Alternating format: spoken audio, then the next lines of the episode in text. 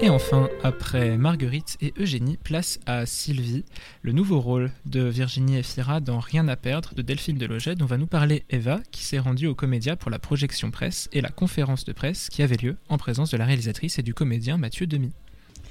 Alors, Rien à perdre, réalisé par Christine Deloger, c'est un film qui a été sélectionné à Cannes dans la catégorie Un certain regard. Il met en scène l'histoire euh, d'une famille à Brest, celle de Sylvie et de ses deux fils, Gigi et Sofiane, une famille un point de bascule. Sofiane, le cadet, se brûle alors qu'il est seul à la maison et que sa mère travaille. Après une courte visite aux urgences, les services sociaux de l'aide à l'enfance qui ont été alertés débarquent et l'emmènent.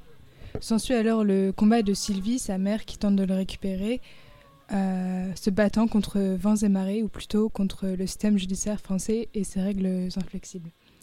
Donc c'est un film qui commence et se finit sur des frites sont de simples détails, semble-t-il, mais euh, qui soulignent quand même tout un parti pris du film qui se veut réaliste. Ce, drame est un premier euh, long métrage de la réalisatrice Delphine Deloger, qui est auparavant documentariste. Et donc forcément, la réalité crue euh, capturée par le genre documentaire se retrouve parfois ici, mais elle est confrontée en même temps à un univers de fiction. un apport de fiction, on est clairement dans une fiction, tout est créé, et où euh, le documentaire peut rentrer un peu en force euh, et le confronter et s'entrechoquer à des endroits. C'est donc euh, un drame réaliste et touchant qui n'en fait pas trop, qui ne verse pas dans larmoyant ou le pathétique, qui montre la souffrance et le combat avec justesse, parfois humour, toujours avec sincérité. Il nous emmène dans l'intimité de cette famille brestoise d'aujourd'hui avec des bruits d'ustensiles de cuisine qui teintent, des spaghettis bolognaises, des exercices de trompette répétés par son fils musicien. Alors, il aurait été euh, tentant de dépeindre de façon critique et complètement négative un système judiciaire qui commet des erreurs et entraîne inutilement des familles dans des situations douloureuses. Pourtant, ça aurait été trop facile et incorrect. Alors bien sûr, dans un sens, ce film condamne euh, un système judiciaire parfois mal adapté, il en montre les failles les absurdités dans certaines situations, des bruits de talons qui martèlent le sol, les pas de la juge qui semble annoncer la sentence qui va être posée, sentence irréductible, Sylvie ne pourra pas récupérer son enfant, du moins pas dans l'immédiat.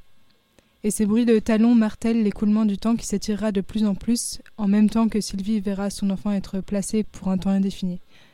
Le côté implacable de cette machine administrative, ne cesse de nous donner des coups. Les personnages et les spectateurs et spectatrices en même temps se heurtent face à l'effondrement d'une famille et à l'incompréhension, à une froideur et à une intransigeance inflexible. Alors les représentants de l'État et de l'aide sociale à l'enfance brandissent des règles, toujours des règles, et des formules toutes faites qui sonnent et qui tombent comme des sentences et des vides face à l'émotion et à la douleur d'une mère euh, à qui l'enfant est enlevé. Sans convocation, vous ne pouvez pas avoir de rendez-vous. L'heure, c'est l'heure, il y a des règles. Non, vous n'avez pas le droit d'aller dehors. Donc, d'un côté, les verdicts eux-mêmes qui tombent dans le silence, et de l'autre, une mère qui se débat et qui crie en répétant comme une litanie qu'elle ne veut voir son fils et qui en même temps nous montre que la parole, ça se prend. Et pour être juste dans son propos, la réalisatrice a appelé des associations, un juge, a eu des entretiens téléphoniques avec des familles, des professionnels de l'aide à l'enfance, qui ont inspiré de nombreuses scènes. Elle avait vraiment envie de décortiquer cette machine infernale, infernale parce qu'elle montre qu'une fois lancée, elle est compliquée à arrêter. Le système de l'aide à l'enfance est assez opaque parce que ça fonctionne par département, c'est pas une institution, une institution de l'État. Donc c'est pas partout pareil, il y a des manques de moyens, de formation, de financement, il y a beaucoup d'arrêts de, travail, de turnover. Donc ce sont des personnes qui sont confrontées quotidiennement à la violence de certaines situations et qui appliquent des procédures et sont saisies dans un système de justice où elles ne prennent pas vraiment de décision. Donc c'est une machine qui, une fois lancée, n'est pas facile à arrêter et la réalisatrice a aussi voulu montrer cela. Pourtant, tout n'est pas noir, et c'est ce qui fait vraiment la subtilité du film, qui souligne également combien cette aide sociale à l'enfance peut être utile, combien elle cherche avant tout à protéger les enfants et songe en premier lieu à leur bien-être. Il y a par exemple cette phrase euh, d'un voisin Parfois c'est bien un foyer plutôt que de se faire taper dessus. Donc des voix multiples s'élèvent pour offrir un point de vue plus nuancé sur ce système judiciaire. Madame Henry, par exemple, c'est un personnage ambivalent de l'assistante sociale qui est à la fois profondément agaçant mais également sincère dans son souci de protection des enfants. D'ailleurs, le comédien euh, Mathieu Demy, qui incarne le frère euh, aîné de Sylvie, parle justement de ce personnage. La phrase Madame Henry, euh, quand elle dit à un moment donné mais enfin, mettez-vous à ma place, nous on ne sait pas ce que, ce que vous faites en fait, on ne vous mm. connaît pas. Et puis si ça se trouve, votre gosse il est en danger, mais vu de ma fenêtre, on ne peut pas savoir s'il n'est pas en danger, votre gosse. Mm. Et tout d'un coup on se dit, mais oui, comment ne pas intervenir? Comment ne pas avoir ce doute quand on est, euh, quand on est euh, dans, cette position-là et que la mission, c'est d'essayer justement de, de, ouais, de, prévenir des, des, drames euh, comme, comme, il y en a qui sont décrits dans le film. Quoi. Mm. Pour reprendre euh, les propos de Delphine Deloger, elle le dit elle-même que c'est un film sur la peur aussi. C'est un film sur la peur de passer à côté d'un cas terrible. Donc la force de ce drame est de pointer ces zones grises, ces failles du système dont les solutions proposées semblent engendrer d'autres problèmes dans un cercle vicieux où tout le monde est finalement touché.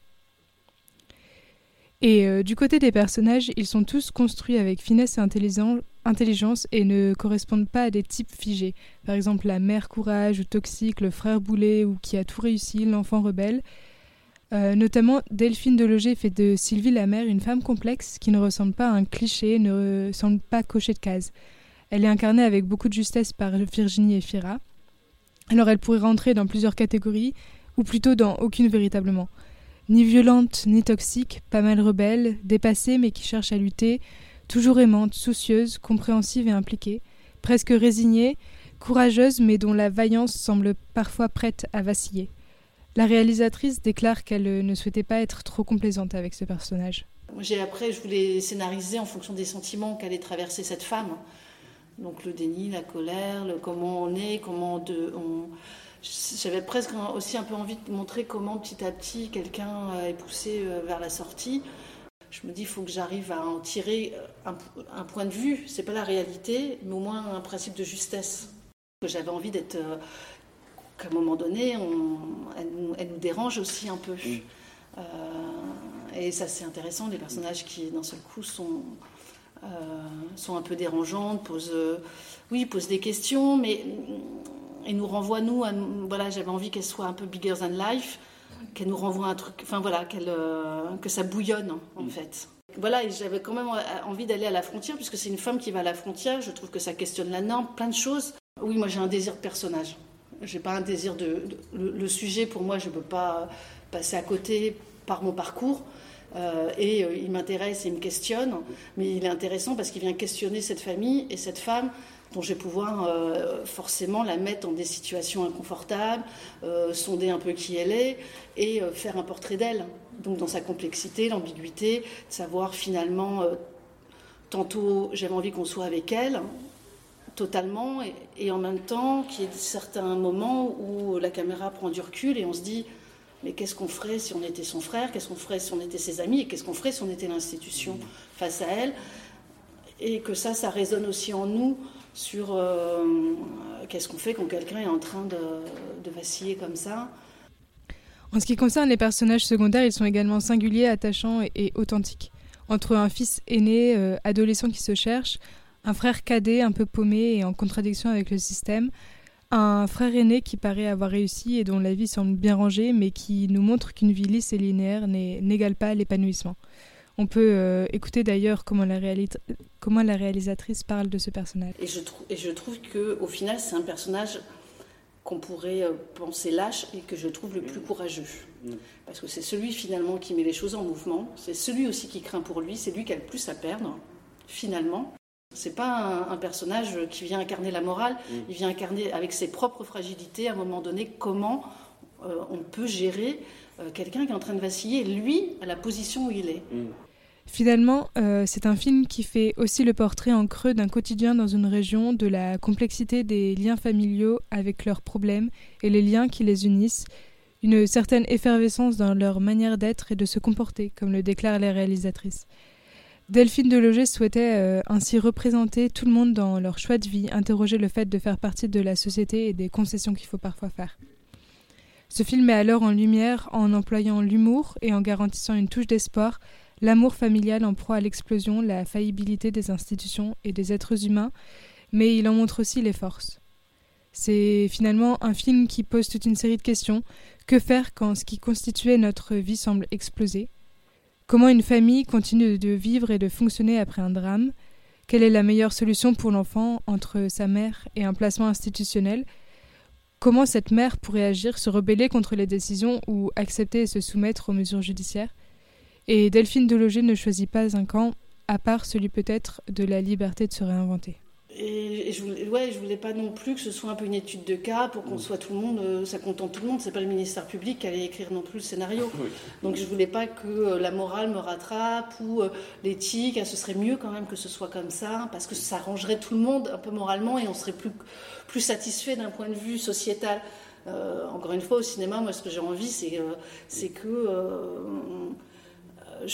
que ma morale, que mon éthique, ce que je vais garder en documentaire, là, je m'affranchisse et du côté de Sylvie et du côté euh, euh, des services sociaux. Donc, moi, je raconte comment, euh, au fond, comment on, doit se réinventer dans la vie.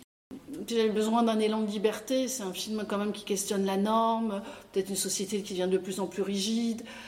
Il y a toujours une forme euh, de, de, résistance, de résilience, d'humour qui, qui, arrive dans les pires situations.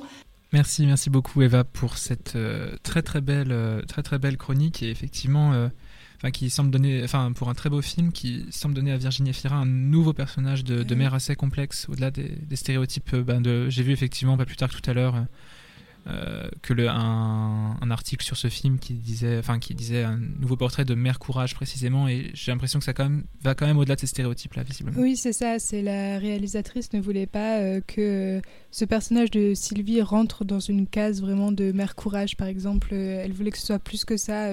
qu'en même temps, elle incarne oui cette cette mère courageuse, mais aussi cette cette femme rebelle et et par exemple du côté de, de, sa, de sa vie amoureuse, justement, elle voulait pas euh, euh, mettre en scène euh, de d'amoureux ou d'amoureuse mm. à, ce personnage. Et elle, elle, dit justement qu'elle voulait plutôt la représenter dans ses rapports avec sa famille, avec ses amis, avec ses enfants. Et et oui, finalement, parce que c'est assez banal cette situation de mère seule avec, avec ses enfants, et donc elle voulait vraiment montrer cette, cette situation ordinaire. Et Enfin, par exemple, il y, a cette, il y a cette scène dans le film où euh, il y a euh, Sylvie avec un de ses frères qui, euh, qui discute à table en soirée et son frère lui dit mais avec tous tes problèmes tu voudrais pas trouver quelqu'un? Et vraiment le personnage de Sylvie qui l'envoie balader. Donc vraiment c'est elle, elle, elle, voulait représenter le personnage de Sylvie dans hors de ce de tout rapport amoureux. Et ben ouais c'est ça qui doit être qui doit être oui, vraiment c'est vraiment beau, intéressant ben voilà, donc euh, rien à perdre, ça sort euh, aujourd'hui euh, sur. Et vous n'aurez rien à perdre à aller le voir au cinéma. Et ben voilà, tout est dit.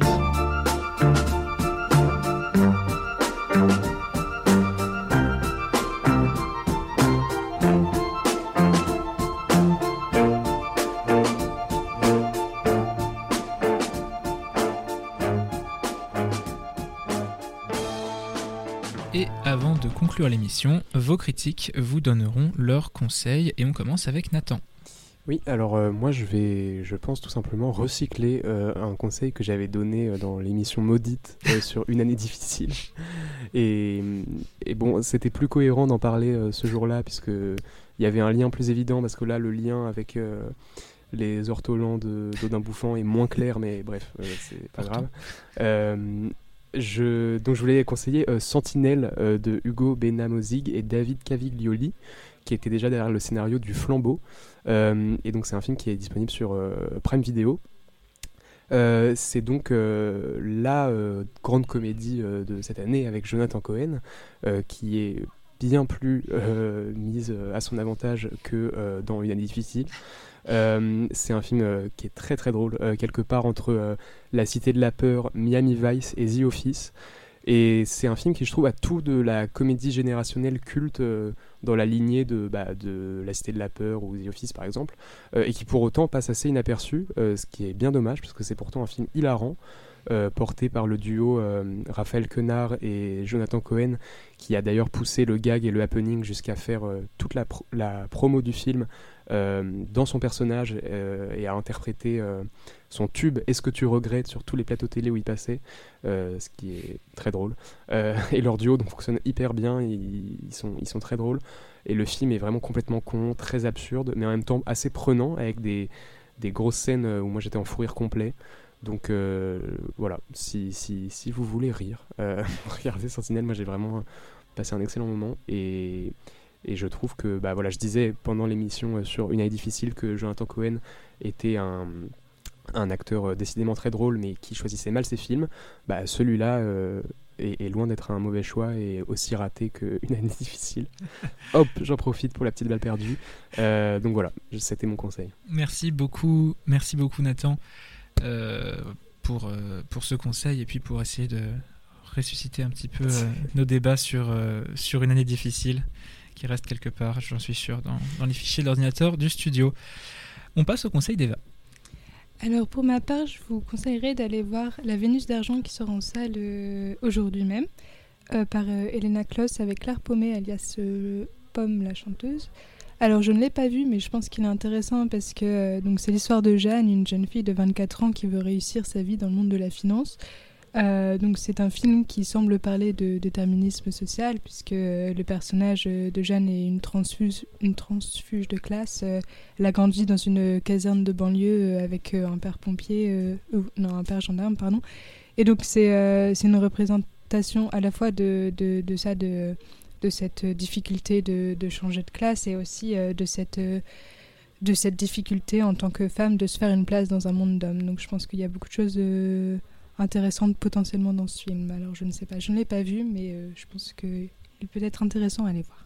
Merci beaucoup Eva. Et enfin, mon conseil à moi, c'est une semaine tout juste après la mort de Michel Simon, légendaire critique de cinéma, entre autres à l'émission qui nous a tout copié, Le Masque et la Plume, de découvrir son œuvre critique, euh, ses monographies, ses entretiens internationalement reconnus sur ou avec le Scorsese, Lozet ou encore et surtout Kubrick.